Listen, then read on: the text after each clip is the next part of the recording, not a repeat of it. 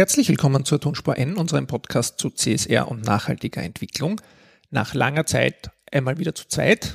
Hallo. Ja, Annemarie ist hier und Roman ist hier. Wir freuen uns auf eine Folge, die vorletzte vor der Sommerpause, zum Thema Umweltmanagement. Ja, Umweltmanagement hatten wir in einer vorigen Folge schon mal ähm, angeteasert und ähm, angesprochen, weil jedes Jahr eine Konferenz mit dem Titel Umweltmanagement und EMAS ähm, in Österreich durchgeführt wird, wo der Roman immer federführend dabei ist. Ja, Jury, federführend dabei. Ich darf in der Jury vorher sein. Genau. also das ist schon mal sehr wichtig. Deswegen haben wir das jetzt auch wieder zum Anlass genommen für unsere quasi Prä-Sommersendung. Genau. Und äh, vielleicht zum äh, Start wieder mal äh, unsere Kontaktmöglichkeiten. Genau. Annemarie Harand auf Twitter, das ist ihr Handle, und Roman Mesicek auf Twitter. Wir haben auch einen Twitter-Account, der ist Tonspur N in einem geschrieben für die Sendung.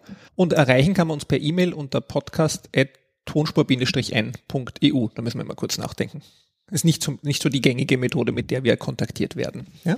Ansonsten, ähm, wie gesagt, hier auch noch einmal ähm, der Hinweis auf unser Instagram-Account. Ach ja, das muss immer sein. Den der Roman äh, hegt und pflegt und äh, füllt mit tausend Fotos. Ja, na, ja, leider nicht so viel Fotos. Ja, ich glaube, ich schulde auch noch ein Foto. Du hast ja so ein tolles Foto gemacht äh, von dir mit dem Mann, der sich äh, das Plastik umgehängt hat. Sag doch mal kurz da was dazu. Haben wir gleich einen kurzen Rückblick auch. Ja, ja genau, mit dem äh, Rob Greenfield. Ähm, ich habe es eh auch in der, in der Sendung ähm, schon angesprochen äh, in der letzten zu unserer ähm, Jugend Next Generation. Ah, ja, genau. Da war es kurz drinnen. Ähm, ich habe das nur, vielleicht noch ein Kommentar dazu. Ich habe das noch mit einer ähm, anderen ähm, Besucherin des Events ähm, dann ein bisschen nachbesprochen.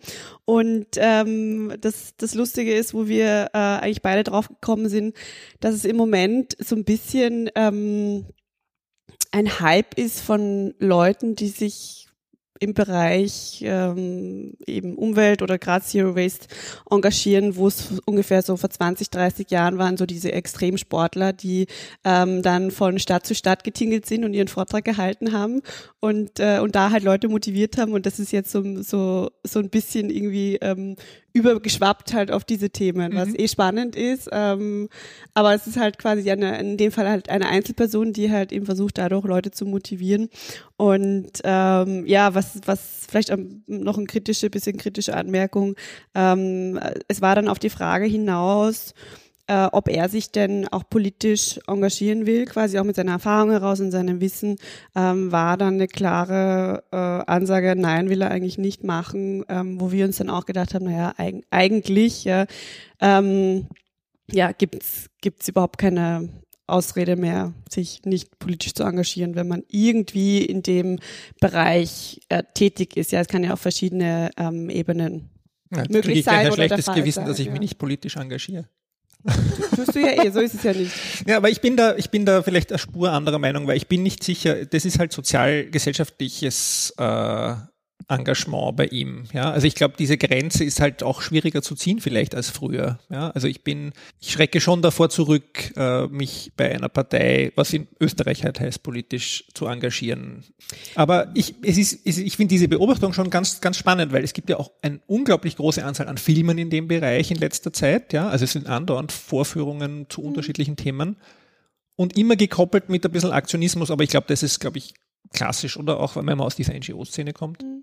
Aber ich eben, ich wollte noch sagen, es ist ja, er tut sich ja sowieso politisch engagieren. Mhm. Macht er ja sowieso in dem, was er tut, in irgendeiner Weise, ja. Das heißt, auch dieses Bewusstsein eigentlich dafür und das nicht in Verbindung setzen, das fand ich ein bisschen seltsam. Ja, okay, ja. ich verstehe. Mhm.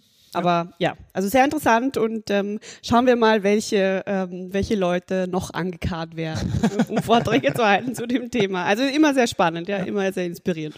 Ja, und ich glaube gerade, also ich finde, ich fand das, ich meine, das ist klar, dass das die Medien gerne aufnehmen, ein Mann, der sich sein Plastik umhängt oder sein Müll umhängt in dem Fall. Ich habe heute äh, in der Früh äh, in der Zeitung ein Foto gesehen von einem Abschnitt in Portugal, wo sie den Plastikmüll gesammelt haben, der angespült wird und eben auch nicht auch so sozusagen so eine Umzäunung gebaut haben und das alles reingefüllt haben und dann halt einen Zettel geschrieben, okay, das ist eine Woche, ich weiß nicht, 250 Meter Strandabschnitt, ja, also das, um das plakativ und sichtbar zu machen. Und das finde ich schon wichtig. Äh, also das finden wir ja beide wichtig, diese Dinge auch anschaulich darzustellen, weil sonst verändert sich wahrscheinlich bei vielen nicht so schnell was, ja. die nicht so hinter die Kulissen schauen wie wir. Ein bisschen Eigenlob an der Stelle. immer, immer. Ja, Roman, EMAS-Konferenz 2017. Genau. Was war das Thema? EMAS-Konferenz 2017, das Thema äh, war Circular Economy. Also es ist immer so eigentlich immer ein Generalthema bei der EMAS-Konferenz. Rund um das gestalten sie die Vorträge und es gab äh, natürlich wie jedes Jahr die Preisverleihung an die EMAS-Betriebe, da kommen wir dann nachher noch dazu. Da eben auch die Offenlegung, dass ich auch in der EMAS-Jury äh, seit ein paar Jahren äh, tätig bin und äh, die Preisträger mit, aber wir sind zu sechst, aber mit auswählen darf. Aber da erzählen wir nachher noch ein bisschen was dazu. Ja, das Thema war Circular Economy. Also ich würde jetzt gar nicht richtig ins Detail gehen, weil wir hatten äh, den Sepp Eisenregler schon zu Gast. Der war auch dort Vortragender und hat ähm, im Prinzip das erzählt, was er immer erzählt. Und das meine ich durchaus positiv, ja, weil er äh, ja, sozusagen für das Thema brennt. Also kann man auch in unserer Folge nachhören.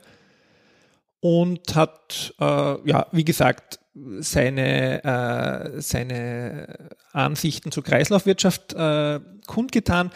Was ich spannend fand, war dann, dass eine Kollegin danach noch das DRZ, also das Demontage- und Recyclingzentrum, äh, das ja auch da mit betrieben wird oder dem Russ nahesteht, ähm, präsentiert hat und vorgestellt hat, die ähm, Elektroaltgeräte zerlegen, refurbischen, also wieder, äh, wieder neu zusammenbauen teilweise äh, oder eben auch entsorgen. Und das ist allerdings sozusagen jetzt kein Unternehmen im klassischen Sinne, das ist ein sozialökonomischer Betrieb. Also der wird noch stark äh, gestützt. Und sie hat auch gesagt, dass das wirtschaftlich äh, noch nicht 100 Prozent sozusagen so zu betreiben wäre, aber wahrscheinlich vor allem auch aufgrund der Tatsache, dass halt die Menschen, die dort arbeiten, auch geschult werden müssen und äh, wieder in das Arbeitsleben integriert werden sollen. Ja, aber auf jeden Fall ein spannender Betrieb, auch wenn man mal seine Altgeräte loswerden will, kann man auch als Privatperson machen. Ja.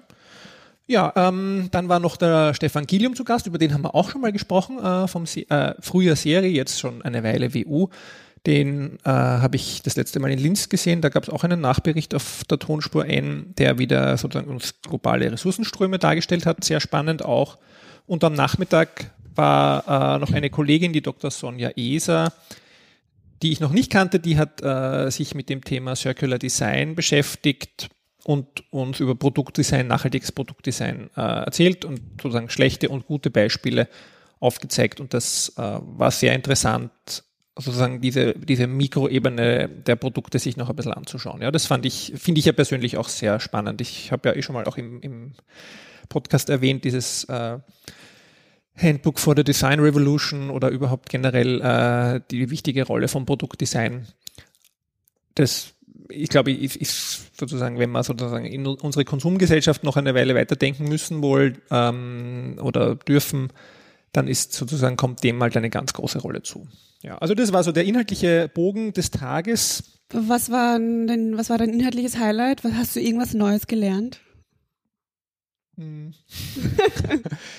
ja, ist schwierig. Ich war nicht die Zielgruppe. Ja, also ich, ich, hab, ich fand es spannend, ich habe mich gern ausgetauscht, aber es war im Prinzip haben sie versucht, die Vorträge für die Zielgruppe, nämlich vor allem EMAS-Unternehmen. Ja, also da kommen eigentlich einmal im Jahr ein Großteil der EMAS-zertifizierten Unternehmen mhm. Österreichs zusammen bei der Konferenz.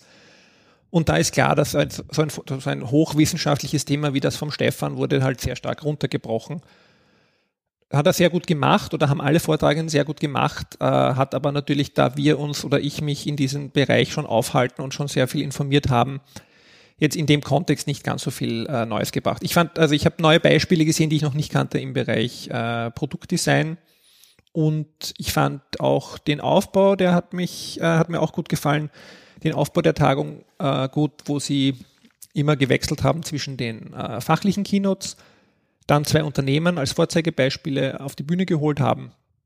Und die wurden dann noch befragt von äh, Studierenden der WU. Mhm. Also das war, war eine sehr runde Sache. Ich bin jetzt nicht immer sicher, ob die, die Unternehmer, die da auf der Bühne waren, Vorzeigebeispiele für äh, Kreislaufwirtschaft waren. Also es war, äh, es war Googler dort, es war Zotter und Erdal zum Beispiel. Also Erdal, die machen auch Frosch-Produkte. Die sind ja auch alle ausgezeichnet mit Cradle-to-Cradle-Zertifikaten und die machen das sicher alles super. Es war das DRZ, das finde ich auch ein gutes Beispiel für Kreislaufwirtschaft. Aber dann, also ich schätze die Unternehmen, aber fand ich halt fehl am Platz Harvard, das ist ein Logistikdienstleister, sicher versuchen viel zu machen. Mhm. Aber die LKWs fahren immer noch sozusagen mit Benzin und in der Gegend herum und sind großer Dienstleister für McDonalds und so, also fahren auch viele Kilometer. Habe ich jetzt bei Kreislaufwirtschaft nicht nachvollziehen können. Und das andere, auch ein Unternehmen, wo ich finde, das hat sich in den letzten Jahren da deutlich professionalisiert im Bereich Umweltmanagement, die A1 Telekom. Aber da habe ich den Kreislauf auch nicht entdeckt. Ja, also ähm, ja, mir ist schon klar, dass da EMAS-Betriebe auf der Bühne stehen mussten oder sollten. Und das hat auch gut gepasst, aber das war vielleicht da nicht immer zum Thema Kreislaufwirtschaft, sondern eher zum Thema Umweltmanagement. Ja. Und waren das knallharte Fragen von den WU-Studierenden? Das waren gute Fragen von ja. den WU-Studierenden. Ähm, die waren alle aus dem Sozioökonomie-Master der ähm, Sigrid Stage, also fachlich gut sehr stark, äh, ein bisschen so volkswirtschaftlich, aber passt natürlich auch zu dem äh, orientiert. Also es ging schon sehr stark auch um die Rolle, die die Unternehmen sozusagen oder die die Unternehmen sich selbst geben und warum sie das machen. Und das waren, waren gute Fragen. Ja, also kann man nichts sagen. Ja. ja, vielleicht eine Sache dazu. Ähm, das hast du vielleicht auch mitbekommen dass äh, C&A, also bezüglich Nische und, ähm, äh, und Bedeutung überhaupt von, von Kreislaufwirtschaft für Unternehmen, C&A hat jetzt ähm, die ersten Cradle-to-Cradle zertifizierten T-Shirts rausgebracht mhm. und ähm, hat auch sofort rausposaunt, dass sie 400.000 dieser T-Shirts ähm, an die Frauen, an den Mann bringen wollen. Also 400.000 hört sich natürlich jetzt im ersten Moment viel an, wenn man jetzt mal so irgendwelche ähm, kleineren Labels vergleicht, aber natürlich für C&A ist es ja de facto auch wieder nur ein, ein Tropfen auf dem heißen Stein. Ja. Ähm, aber ja, nichtsdestotrotz. Also äh, die Frage ist dann auch eben, macht das wirklich Sinn bei T-Shirts? Mhm. Also ähm, muss es, also muss dieser Faktor des, des Kreislaufs der Kompostierbarkeit überhaupt gegeben sein, ja, weil ähm, kann ich nicht ein T-Shirt ähm, sowieso irgendwie die nächsten zehn Jahre vielleicht weiter vererben, was wir ja auch in der, in der Sendung mit der Nuno ja besprochen mhm. haben. Ähm, auf der anderen Seite hat es natürlich, wenn es kompostierbar ist, dann eine ganz andere ähm, ja, eine ganz andere Entstehungsgeschichte mit eben keine toxischen äh, Inhaltsstoffe ja. im besten Fall, weil die dann quasi dann, falls es kompostierbar wäre, wieder in den Kreislauf gelangen. Also fand ich interessant, ähm, trotzdem, dass das auch dieses ähm, eben Kreislaufdenken, Cradle to Cradle immer mal wieder hochpoppt. Mhm. Von verschiedener Seite, aber ähm, ja, durchgedacht wird es von den wenigsten. Also wie das mehrheitsfähig wird, oder durchgehend ist mir nicht klar. Also wenn man jetzt nochmal, das ist ein gutes Beispiel mit den T-Shirts, äh, finde ich, die sollten aus meiner Sicht nach vor allem mal lang, äh, nicht toxisch ist schon klar, aber vor allem langlebig sein. Ja. Aber wenn ich mir jetzt das bei Frosch Erdal überlege, dann ist es irgendwie relativ nahe, na, nachvollziehbar, dass das Putzmittel, wenn ich das verwende, dann ist das im Abwasser und dann will ich, dass das 100% mhm. abbaut. Das ist super. Eines der ersten Produkte, die die Druckerei Google gemacht hat, war so ein, ein Vorzeigeprodukt eines äh, so Notizheftes. Mhm. Ähm, und die haben das sozusagen den Baumwollfaden, mit dem sie das gebunden haben, der musste natürlich ökozertifiziert sein und der durfte auch kein, nicht behandelt sein, weil da dürfen ja keine Reststoffe drin sein. Das Papier musste aus frischen Zellstoffen in dem Fach gemacht werden, nur damit man weiß halt sozusagen, was drin ist, weil mhm. wenn du Recyclingpapier nehmen würdest, nicht, ja. wäre es nicht mehr Cradle to Cradle möglich, weil das ja eben alles Mögliche hat. Ähm, und dann haben sie es bedruckt mit ihrem Logo und so und dann, äh, das war natürlich auch, also mit den die Farben mussten dann auch Cradle to Cradle zertifiziert sein. Also ich finde, das war ganz große Leistung damals. Ich glaube, das ist jetzt zehn, zwölf Jahre her, wo sie das gemacht haben. Äh, so als Vorzeigeprodukt, es geht. Und dann ist aber die lustige, äh, ich erinnere mich noch so gut daran und ich finde es einfach das beste Beispiel. Und dann hat aber, ich glaube, eh jemand von Google selber gesagt, so, und wenn du jetzt aber mit einem normalen Kugelschreiber da reinschreibst, kannst du es nicht mehr kompostieren weil damit ist sozusagen der Weg vorbei. Ja? Also, und dann ist auch die Frage, wer kompostiert sein, sein, sein Papier. Sein Papier und wer schmeißt es in den Papiermüll in Österreich immerhin. Ja. ja, also das ist, da gibt es schon noch sozusagen das Schließen der Kreisläufe. Da haben wir noch einige äh, Schwierigkeiten. Ja, aber nichtsdestotrotz, es braucht diese Vorzeigeprodukte und Vorreiterprodukte und äh, Unternehmen, die da vor, vorangehen und ich habe mich schon, ich fand das schon auch sehr gut und äh, ich finde das schon auch sehr beeindruckend, gerade äh, bei Googler und auch bei Zotter, also bei denen, die da schon wirklich von Anfang an und lange dabei sind, dass die es immer noch schaffen, zu innovieren, also immer noch Innovationen in ihren Produkten schaffen, weil das ist schon zach. Ja, also das ist einfach eine Herausforderung, da immer wieder was Neues zu erfinden. Ja, man kann sich auch auf nichts ausruhen. Ja, ja genau. Aber es gab Auszeichnungen, es gab Preisträger. Genau, wir haben die äh, EMAS-Preise vergeben. Da werden jedes Jahr die besten Umweltberichte ausgezeichnet. Also die Berichte werden ausgezeichnet. Also wir als Jury lesen die Berichte, wir geben da keine Gesamtauszeichnung für das Unternehmen ab. Ähm, da gibt es auch ein Punktesystem, nachdem wir das machen oder machen sollten. Und wir haben, ich muss mal kurz nachzählen, fünf EMAS-Preise äh, für die Umwelterklärung äh, vergeben an die Brauerei Murau, an die Föstalpine Tubulas, an die Druckerei Janicek, an Zotter und an die Schmittenhöhebahn. Ja, und jetzt haben alle Hörerinnen schon bemerkt, naja, das sind einerseits übliche Verdächtige, also Janicek kennen wir, Zotter kennen wir, Murau erkennen wir, obwohl bei Murau, Murau muss man dazu sagen, die sind äh, lange Zeit jetzt äh, nicht zertifiziert gewesen. Oder, Tatsächlich. Und die hatten jetzt eine, oder waren gerade noch zertifiziert, also das, aber die haben ein bisschen eine Durststrecke gehabt. Ja, da gab es ja auch Veränderungen äh, im Team. Und die sind jetzt zum ersten Mal seit langem wieder ausgezeichnet. Ja. Das war der allererste Betrieb, die haben die Nummer, weil ich es gerade von mir sehe, äh, 000001, äh, also weil jeder EMAS-Betrieb sozusagen hat eine Zertifikatsnummer und das war der erste Betrieb, der jemals in Österreich EMAS zertifiziert wurde. Stimmt, ich habe nämlich mal eine Brauerei, äh, Brauerei, eine Brauereiführung gemacht dort und da haben sie nämlich, ähm, da habe ich dieses erste EMAS-Zertifikat mhm. gesehen, da kann ich mich noch erinnern, ja. was uralt Logo und super retro. Ja, und die haben aber dann eben, wie das so ist, ja, dann gibt es Personalveränderungen, manchmal gibt es Einsparungen. Also dann äh, ist es auch nicht immer einfach, das auf hohem Niveau aufrechtzuerhalten. Und ich finde, sie haben sich mit einem sehr, also sehr sehenswerten, sehr guten, umfangreichen äh, Umweltbericht jetzt wieder zu Wort gemeldet, ja, und auch zu Recht ausgezeichnet worden. Ja, also auf jeden Fall äh, äh lohnenswert, sich das anzusehen. Ja. Ähm, aber auch die anderen drei ausgezeichneten, also Föst, also insbesondere halt für so diese äh, für diese Stahlindustrie äh, äh, auch ein guter Bericht für eher klassische Industrie oder Janecek und Zotter eben auf sehr hohem Niveau. Aber was mich persönlich und die Jury insgesamt aber besonders begeistert hat, war dieser Schmittenhöhenbahn-Bericht. Ähm, Wo sind die Schmittenhöhenbahnen? Ja, das müssen, jetzt, müssen wir jetzt googeln. Hell am ähm, See. Ja, genau, in Salzburg. Und, äh, also müssen wir es doch nicht googeln. und äh, die haben ja doch 200 Mitarbeiter und Wahnsinn. sind dort im Tourismusregion auch eine, eine Leitregion und die haben wirklich ein schwieriges Geschäftsfeld, nämlich äh, ein sehr umstrittenes Geschäftsfeld. Wir diskutieren so viel auch schon inzwischen in den Medien, wie geht es jetzt weiter mit, den, äh, mit dem Skifahren in Österreich? Haben wir genug Schnee? Ist die Schneesaison, wird die länger, wird die kürzer? Wir beschneien künstlich, wir brauchen dafür Wasser, wir brauchen dafür Strom.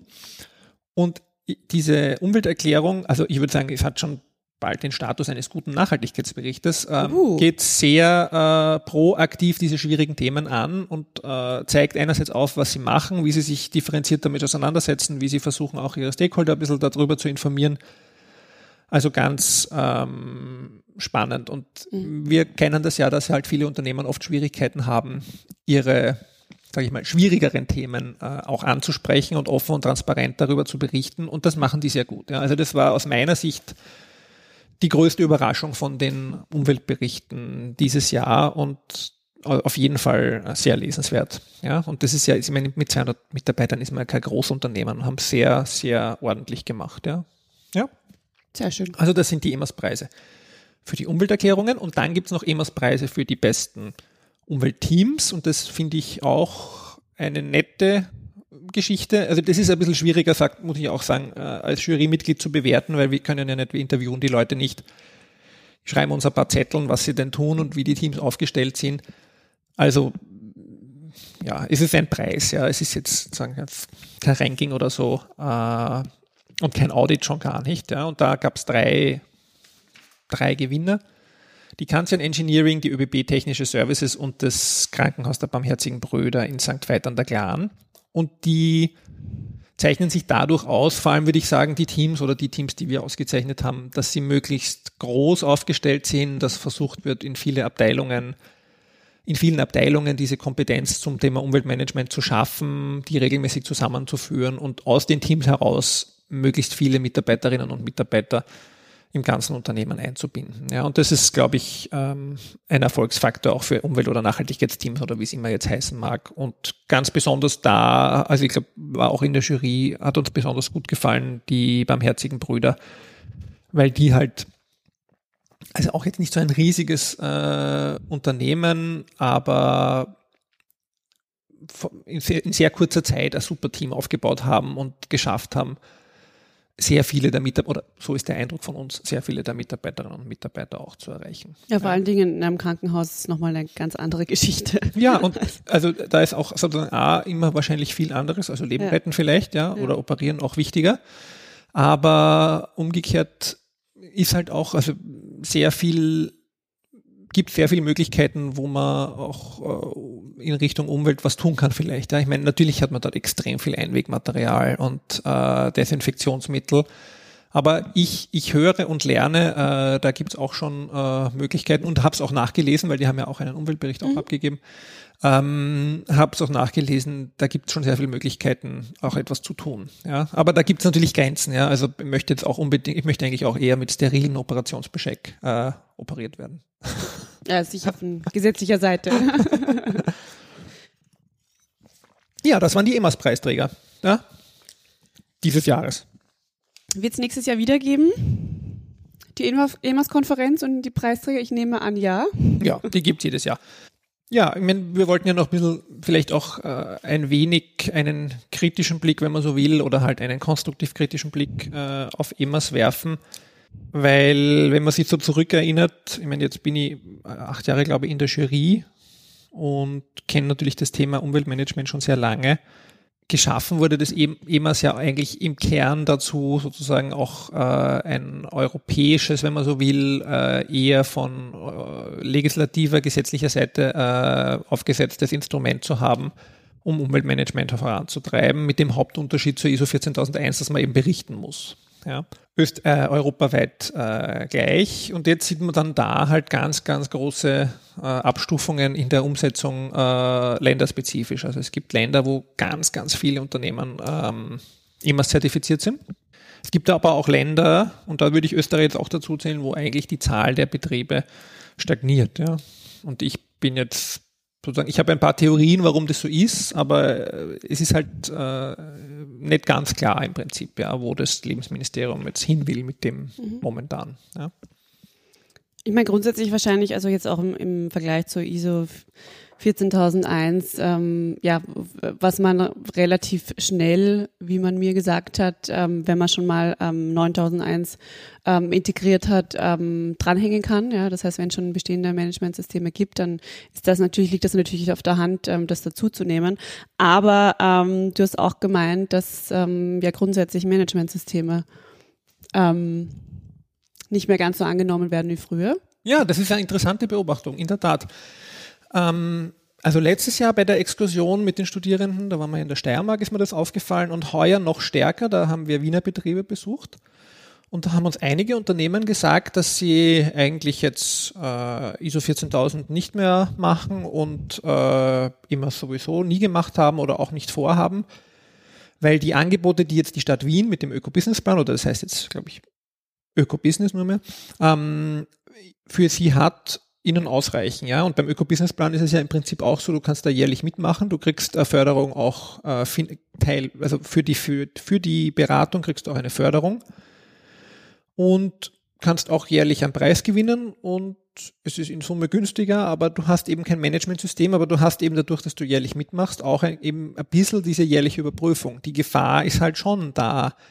Also jetzt aus akademischer Sicht, wenn ich so will, oder auch aus Management-theoretischer äh, Sicht, dass du es dann halt relativ leicht abdrehen kannst. Ja, also ich meine, ein Managementsystem wieder auszufäden ist komplexer. Ja, mhm. ein Managementsystem hat mehr strenge Rahmenbedingungen und ich glaube, das ist auch notwendig so und das ist auch richtig so. Der Trend weg von Managementsystemen hin zu diesen sehr weichen äh, angeboten.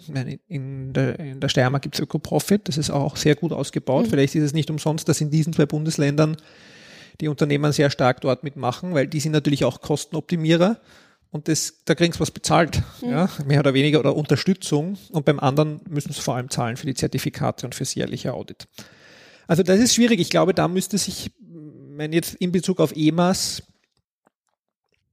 vermutlich das Lebensministerium mit auseinandersetzen, weil die sind die, die das vorantreiben wollen und auch im europäischen Kontext vielleicht äh, sollten, weil ich äh, da sonst eher schwarz sehe. Ich glaube, die ISO 14001, da stimmt das schon, was du sagst. Ich glaube, dass ganz viele Branchen auf die 9001er, also die 9000er einfach brauchen, Qualitätsmanagement. Mhm.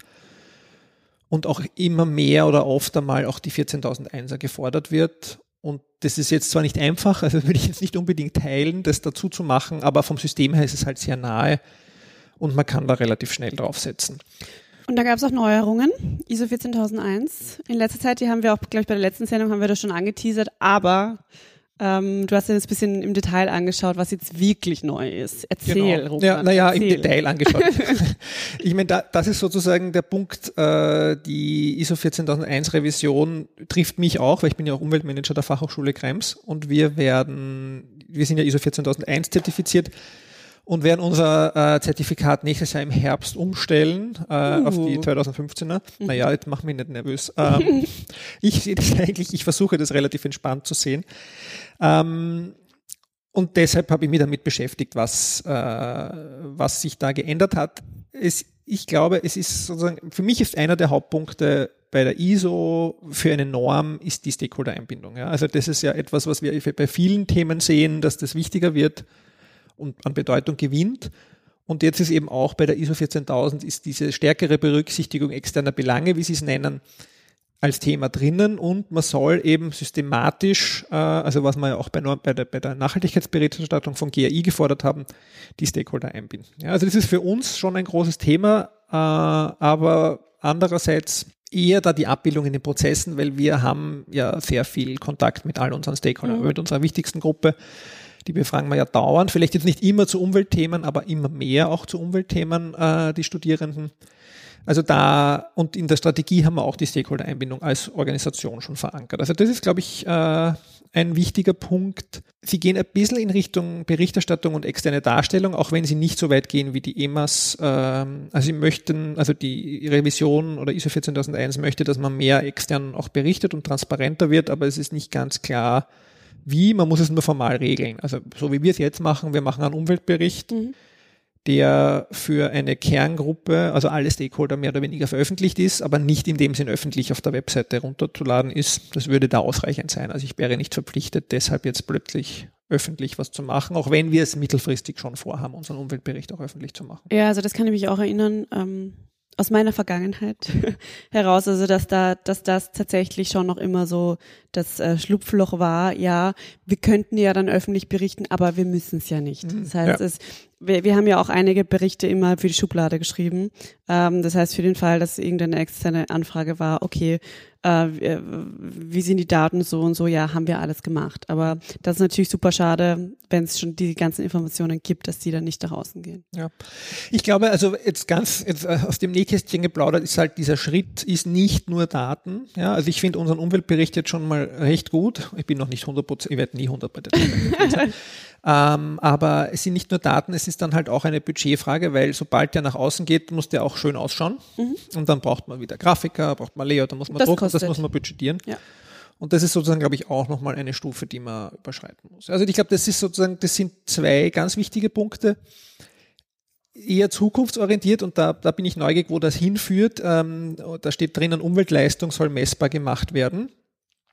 Das ist ähm, das Messbarkeit. Alte Lied, das alte Lied der Messbarkeit. Trifft uns auch da. Ja. Wir sind gespannt. Ja, also wir machen natürlich unsere Zahlen transparent, aber sozusagen Umweltleistung ist ja nochmal ein bisschen was anderes. Ähm, wie ich jetzt unseren Impact, unsere Wirkung, das da auch referenziert wird, darstelle, hm, bin ich noch nicht ganz sicher. Ja? Mhm. Also das ist auch, glaube ich, schwierig. Wir machen sowas intern ja zum Beispiel, indem wir die Mitarbeiterinnen und Mitarbeiter jedes Jahr befragen zu ihrem, also zu unserer eigenen Strategie auch im Bereich Umwelt äh, und Nachhaltigkeit und auch wie sie es wahrnehmen. Ähm, also da kann man sozusagen aus sowas schon Zahlen äh, generieren, aber bei den Studierenden haben wir das zum Beispiel noch nicht gemacht. Mhm. Ja, machen wir vielleicht nochmal. Ja. Ja, und das, ähm, das steht halt stark in dem Zusammenhang, dass man sozusagen sich mit den Umwelteinflüssen von Aktivitäten, Produkten und Dienstleistungen, wie es heißt, stärker auseinandersetzen soll. Also das ist da gekoppelt. Und das ist äh, auch in dieser Deutlichkeit ein bisschen stärker geworden jetzt. Ja? Also dass sozusagen man ein bisschen weiter denkt als nur über die Prozesse, die im Unternehmen stattfinden, sondern auch über die Auswirkungen der Produkte und Dienstleistungen. Also was wir ja eigentlich bei unserer CSR- und Nachhaltigkeitsdiskussion jetzt in den letzten Jahren sehen, hat die Norm, aber Normen sind halt immer ein bisschen später dran, mhm. jetzt auch da verinnerlicht. Ja. Finde ich super. Da würde ich sagen, äh, sind wir jetzt als Fachhochschule, um da jetzt das, wieder das zu referenzieren, sehr gut aufgestellt, weil wir ja das sehr da gibt es ja auch sehr oft, wie, wie sind die Prozesse dazu und bei uns ist es ja prozessmäßig integriert, ähm, diese sozusagen Auseinandersetzung mit Nachhaltigkeit äh, in die Studiengänge zu bringen. Ich meine, wir sind noch nicht fertig, aber wir äh, haben sozusagen, wir gehen den Weg, ja. Also man muss ja immer unterscheiden bei Normen. Das eine ist ja, dass du es halt alles regeln musst und dann mm, sozusagen führt das zwangsläufig dazu, wenn du die Prozesse hast, dass auch was passiert oder sollte zwangsläufig dazu führen. Ja, der Auditor kommt ja auch nicht und bewertet jetzt selten, ob das jetzt gut ist, das Mobilitätsprogramm, was ich mache, oder schlecht, sondern der sagt eher, okay, wir haben da die Punkte erfüllt ist und machen da das. Oder nicht ja, und genau. die dementsprechenden Punkte, ja. Ja, aber das ist, äh, bin ich neugierig. Ich merke, dass einige Unternehmen jetzt derzeit äh, in der Rezertifizierung oder sich diese Rezertifizierung geben. Es ist lustig, die ein, ein bald Absolvent von mir äh, macht das jetzt für die äh, Fachhochschule Wieselburg. Ähm, nächste Woche, wo wir heute aufnehmen oder aussenden, in der Woche, wo wir ausstrahlen äh, oder online gehen, hat der Masterprüfung, zwei uh. Tage später. Mhm. Ähm, und der wird, äh, hat das dort zu verantworten. Und ich glaube auch äh, eine, einige der Unternehmen, also ich glaube zum Beispiel die Firma MAM, äh, die haben wir ja schon öfter mal erwähnt, habe ich letztens mit dem Nachhaltigkeitsmanager gesprochen, die werden das jetzt auch machen. Und die beschäftigen sich dann sehr stark eben genau mit diesem Wirkungsthematik und mit dieser Stakeholder-Thematik. Mhm. Ja, also das sind, glaube ich, die zwei Punkte, die die meisten da sozusagen jetzt neu definieren müssen für ihre Unternehmen. Mhm. Ja. ja. aber ich glaube, das ist durchaus sinnvoll. Ähm, und das ist, es führt auch vielleicht ein bisschen dazu, wenn man sich denkt, wenn man das jetzt umlegt auf EMAS, ähm, jetzt weniger vielleicht auf die, äh, auf die Überarbeitung, die dort wahrscheinlich auch früher oder später mal kommen wird. Ich meine, aber dort ist der Kommunikationsaspekt durch den Bericht schon ganz stark drinnen.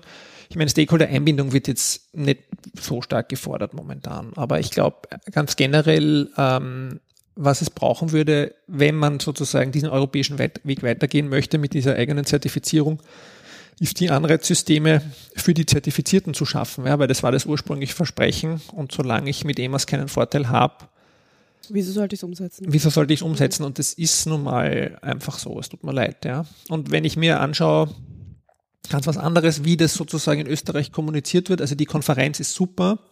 Es gibt auch immer zweimal im Jahr von dem EMAS-Team so Fachaustauschveranstaltungen. Äh, aber heute ohne Social Media, also es gibt keinen Facebook-Auftritt von EMA aus Österreich, es gibt schon gar keinen Instagram-Account, es gibt kein Twitter. Okay, Twitter müssen sie nicht machen von mir aus, aber Facebook. Bei Twitter Instagram, hätte ich noch eher gesagt, ja. sollten sie machen.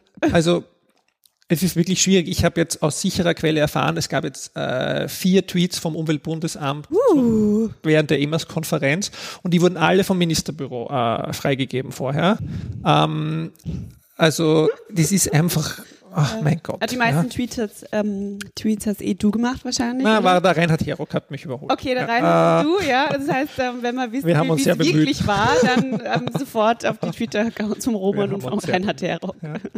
ja. und was man vielleicht noch äh, sagen kann, also was ich gut fände, auch als Jurymitglied, ich denke mal, ähm, wir könnten schon noch ein bisschen äh, transparenter werden. Aber das ist jetzt nicht unsere Entscheidung, aber auch als Jury, glaube ich, befürworten wir das alle was die Juryentscheidung, die Punktevergabe und so angeht, weil ich glaube, dann können die Unternehmen daraus auch äh, lernen, weil das ist ja eine alte Forderung, auch äh, zum Beispiel beim ASRA, beim Sustainability Reporting Award, wo ich auch in der Jury bin. Dort fordern die Unternehmen auch immer sehr stark ein, was können wir denn jetzt besser machen? Mhm. Ja, und das ähm, könnte man da, glaube ich, auch ganz gut mhm. ihnen mitgeben. Ja. Ja, du hast auch noch ein paar Gedanken gemacht, ähm, jetzt nochmal wirklich zum Thema Umweltmanagement und ähm, gutes Umweltmanagement. Ja, warum sollte man Umweltmanagement überhaupt auszeichnen? Ähm, was sind die zwei, drei Punkte? Nach denen du dir auch die, deine, die Berichte anschaust, ja. die Unternehmen bewertest. Das persönliche Roman Mesicek Bewertungs Profil. Naja, das Persönliche, das ist jetzt schon das fachliche Professor Mesicek Bewertungsprofil. Entschuldigung, Mr. Professor Mesicek, ich nehme es zurück. Nein, ich glaube, äh, also es ist, es ist ja nicht einfach, da über einen Bericht auf ein Unternehmen mhm. zu schließen immer, aber ich glaube, äh, also es gibt so ein paar Klassiker, die wahrscheinlich eh schon äh, viele wissen. Aber eines, was man nicht unterschätzen darf, ist immer noch diese Unterstützung der Unternehmensleitung. Das steht ja auch in der Norm drinnen, das steht in der 14.001er drinnen, oberste Verantwortung ist die Geschäftsführung, bei EMAS steht es drinnen. Und die sicherzustellen ist ganz, ganz wichtig, weil ähm, ja, ohne das geht's nicht. Ja. Das gesagt, ich kenne ganz viele Unternehmen inzwischen, wo das sozusagen das Nice-to-Have-Thema ist. Den Umweltmanager gibt's, weil den braucht man, aber der Chef hat keine Ahnung, was dort, oder die Chefin hat keine Ahnung, was dort passiert. Ja, aber insofern, da, da gibt's noch Luft nach oben. Ähm, was ich sehr gut finde, äh, und nicht nur, weil ich es jetzt sozusagen bei mir äh, im Haus habe und merke, wie einfach das, das Leben teilweise macht, ist die Verknüpfung der um Umweltpolitik, der Umweltstrategie, die man ja haben muss mit einer Norm, mit der Gesamtstrategie des Unternehmens. Also ich glaube, wenn man es schafft, in den äh, strategischen Zielen des Unternehmens ein Kapitel zu haben, wo die gesellschaftlichen, ökologischen Umweltziele mit drinnen stehen, im selben Dokument, dann hat man ganz viel gewonnen, weil das ist ja wiederum auch wieder das, wonach sich das Führungsteam oder die Geschäftsführung oder die Managementebene richtet. Und damit ist es immer präsent. Ja. Also die sozusagen, wie es bei uns auch früher war, an der Fachhochschule ein getrenntes Dokument mit den Umweltzielen und dann gab es die Unternehmensziele. Das ist äh, nicht so ideal. Es geht auch, aber da, da kann man viel gewinnen, wenn man das schafft. Ja? Und ich glaube, das wertet auch die Position äh, von Umwelt- und Nachhaltigkeitsmanagement im Haus dann auf. Ja? Ja, ich meine, ein Klassiker, das womit alle, was alle gerne hätten, alle Umweltmanagerinnen und Manager, Zeit und Geld, also Zeit im Sinne von Ressourcen an Mitarbeiterinnen und Geld im Sinne von, ich mache einen schönen Bericht oder ich äh, investiere mal ein bisschen was in eine Beratung oder eine Befragung. Mhm. Ähm, aber auch da, also unsere jetzt, äh, unsere Exkursionen und das sind eigentlich, oder auch Gastvortragenden, äh, oder auch die Kollegen, mit denen ich jetzt gesprochen habe bei der EMAS-Konferenz, da kann man auch so ein bisschen, ist das schon wie eine Selbsthilfegruppe auch, weil da, äh, es ist einfach immer noch ein Thema, wo zuerst äh, gespart wird oder wo auch man mehr Überzeugungsarbeit leisten muss, um Geld zu bekommen, als bei einer Produktinnovation zum Beispiel, ja, wo es dann sozusagen Kalkulationen gibt, was bringt uns das und welche Chancen hat das und da geht man auch mal vielleicht ein Risiko ein.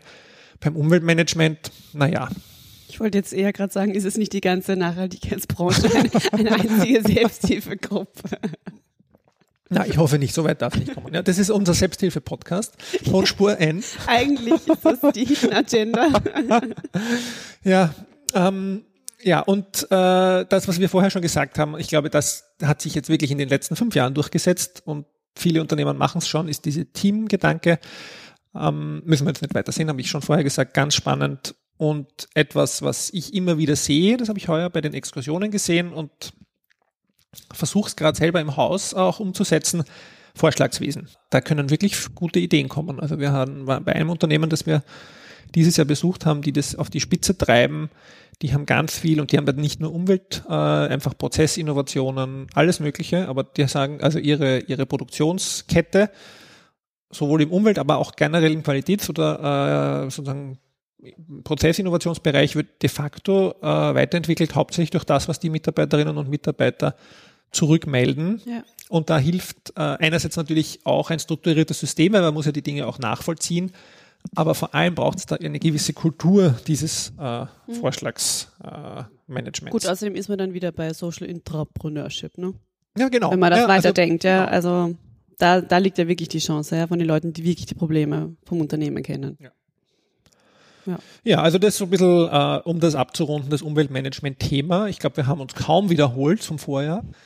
Äh, und es ist und bleibt spannend. Ja, es ist ja im Prinzip aus meiner Sicht ist es was ganz konservatives Umweltmanagementsystem in Unternehmen. Ja, also mit den, mit den Normen und mit der, äh, mit der Umsetzung und wir machen, und die Unternehmen machen halt ganz viel kleine Schritte.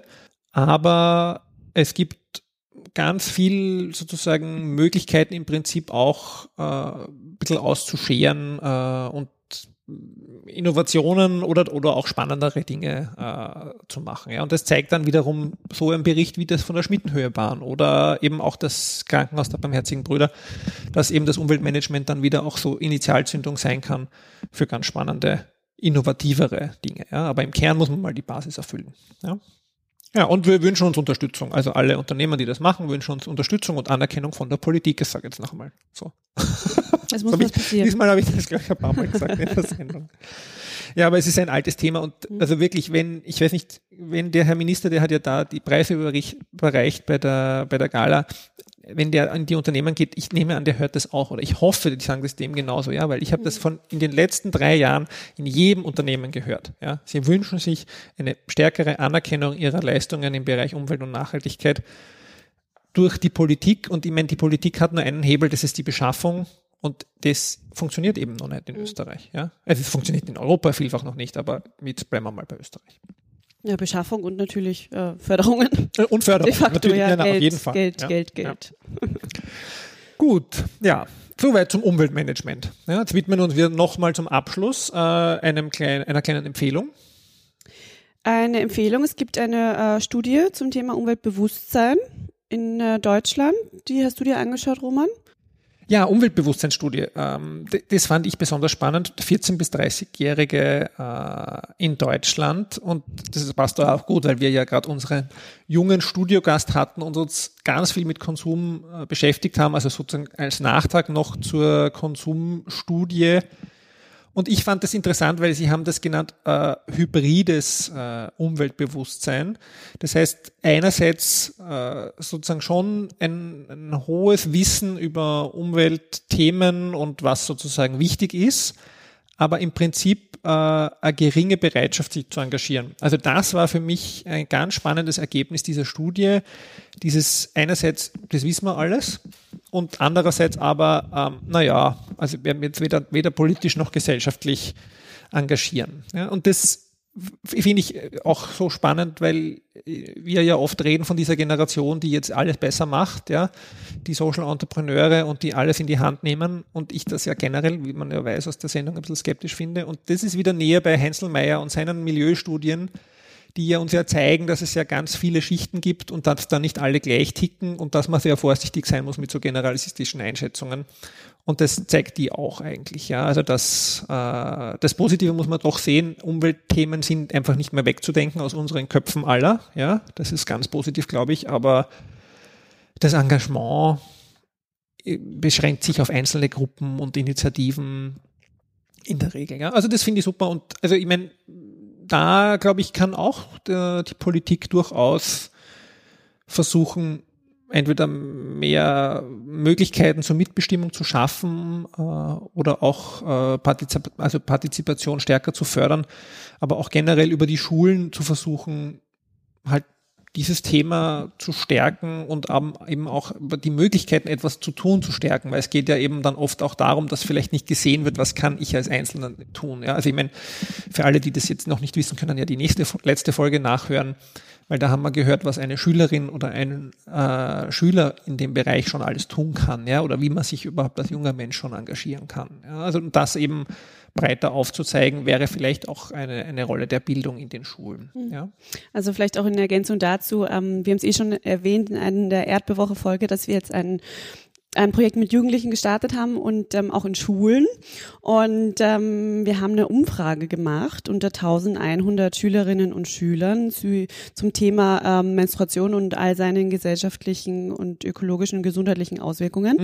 Und ähm, die Ergebnisse sind noch nicht offiziell. Das heißt, ähm, das werden wir in einer späteren Sendung nochmal genau analysieren, weil es sind höchst, höchst spannende Ergebnisse, die ähm, teilweise eklatante Wissenslücken aufzeigen, aber auch natürlich haben wir das, das äh, Umweltthema abgefragt und da wurde ich einerseits durch die Ergebnisse komplett desillusioniert und aber auch einfach in den Gesprächen äh, mit Lehrerinnen und Lehrern, die wir jetzt im Moment einfach sehr viel führen, ähm, hat mich auch mal wieder am Boden zurückgebracht, dass es einfach auch das wirklich das, ähm, aus der Einschätzung der Lehrerinnen und Lehrer heraus null Bewusstsein ist in den, bei den Schülerinnen und Schülern.